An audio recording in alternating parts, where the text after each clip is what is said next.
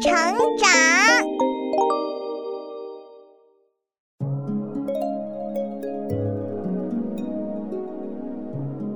小朋友们，欢迎来到洪恩故事乐园。你知道“知音”这个词吗？人们经常把非常了解自己的人叫做知音。可是“知音”这个词是怎么来的呢？听完下面这个故事，你就明白啦。俞伯牙摔琴谢知音。在我国古代的春秋时期，有一位非常有名的琴师，叫做俞伯牙。他最擅长弹琴了。每当他扶起他那把珍贵的瑶琴，美妙的音乐就从他的手指上源源不断的流淌出来。所有听到音乐的人都会不住的称赞他的琴艺。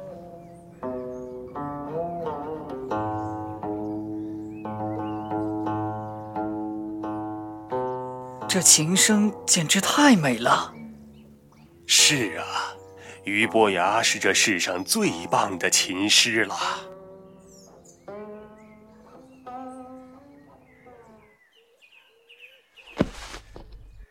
喂，你们真的听懂我的琴声了吗？就说我弹得好。哎，还是让他们快走吧。哈哈，管家，送送客人们吧。哎，大人，这么多人夸您弹琴弹得好，为什么您还这么不开心啊？管家，他们只知道我弹的曲子很好听，却听不懂我琴声里到底是什么意思呀？呃，大人，您说这个我也不懂啊。算了。知道你也不懂，到底谁能懂我的琴声呢？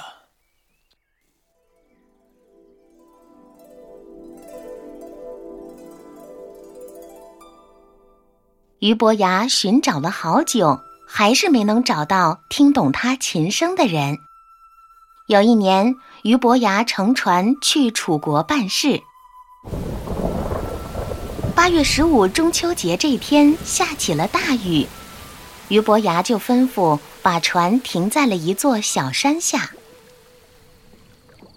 到了晚上，风雨停了，一轮明月从云彩里出来，把银色的月光洒在雨后的江面上，景色美极了。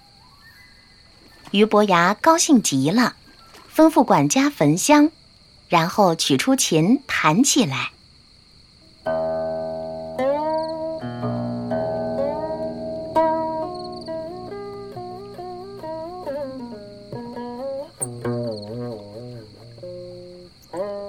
这么好的月色，正适合弹琴呢。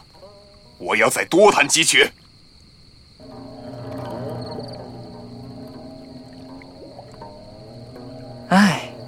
大人今儿的心情还真是好。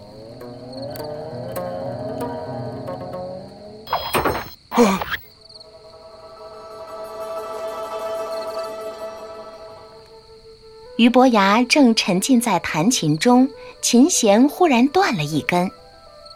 传说中，琴弦断了，就是有人在偷听弹琴。琴弦怎么断了？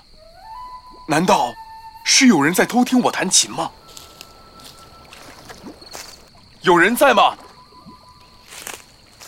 先生，是我，我是个打柴的，听见您的琴声这么美妙，忍不住就 多听了一会儿。一个打柴人怎么能听懂我的琴声呢？我问问他吧。你说你听我弹的好，那你说说看。我弹的是一首什么曲子？等我跳下去跟您说。嘿，哎呀，慢点儿！现在能说了吗？当然了，先生，您刚才弹的是孔子老先生的曲谱，可惜弹到最后一句的时候，琴弦断了，都怪我偷听。哼，他说的一点都没错。那你再来看看，我这把琴是什么琴？哇，先生，您这把琴太珍贵了，这可是传说中的伏羲氏造的瑶琴呢。接着，这位打柴人把瑶琴的来历一字不差的说了出来，俞伯牙惊喜极了，连忙请他到船舱里来坐。你说的太对了，快坐下，我再弹几首曲子，你听听我的琴声，猜猜我在想什么，好不好？好啊，先生的琴声我还没听够呢。呵呵，好，弹什么呢？这高山这么巍峨，我就用琴声赞美它一下吧。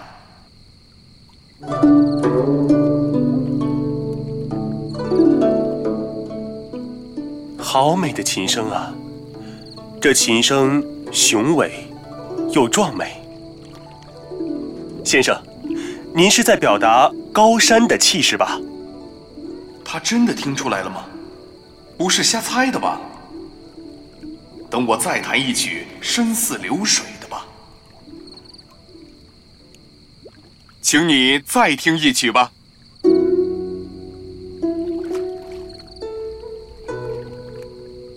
先生的琴声真是越听越美啊！这琴声就像那浩荡优美的流水。天哪，我用琴声表达的，你全说对了。这个世界上只有你才懂得我的心意，你真是我的知音呐！我要跟你结拜为兄弟。真的吗？我今天运气太好了。能听到这么好的琴声，还能和这么好的琴师结拜成兄弟。先生，您怎么称呼啊？我叫俞伯牙，好兄弟，你呢？钟子期。俞伯牙和钟子期高兴地坐在船上，在美丽的月色下喝酒聊天。他们越谈越合得来，彼此相见恨晚，竟然谈了一整夜。天亮了，子期，能遇到你，我这辈子都没有遗憾了。我也是啊，做梦都没想到会遇到你这么懂我的朋友。我要继续出发了，去楚国办事。等明年八月十五我回来了，我们还在这里见面，好不好？好，伯牙，明年今天。我还在这里，听你弹琴。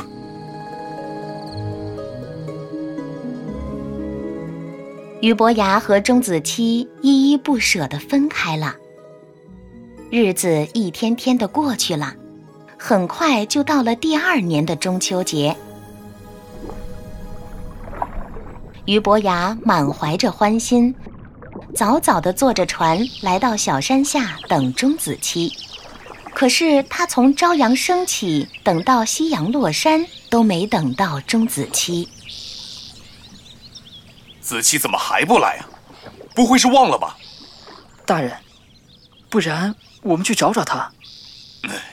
好，我们去他家里，问问他还想不想听我弹琴了。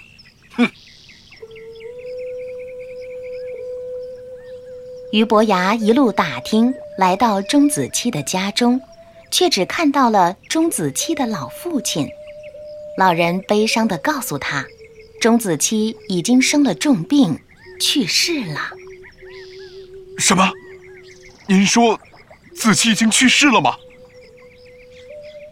是啊，他的墓就在你们相遇的江边。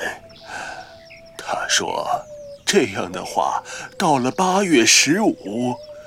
他就还能在那儿听你弹琴了，子期，子期，大人，等等我！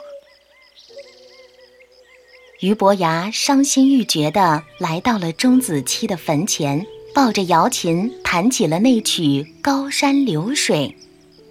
琴声在小山和江面上忧伤的回荡着。大人，您，哎，您别伤心了。这首《高山流水》已经弹给子期听了。这把瑶琴留着也没用了。大人，大人，嗯，哎，这么珍贵的琴，您怎么给摔碎了呀？我最好的朋友，唯一的知音，已经不在了，没有人能听懂我的琴声了。这琴还弹给谁听呢？大人。唉子期，这把琴摔了，谢你懂我的情意。伯牙再也不弹琴了。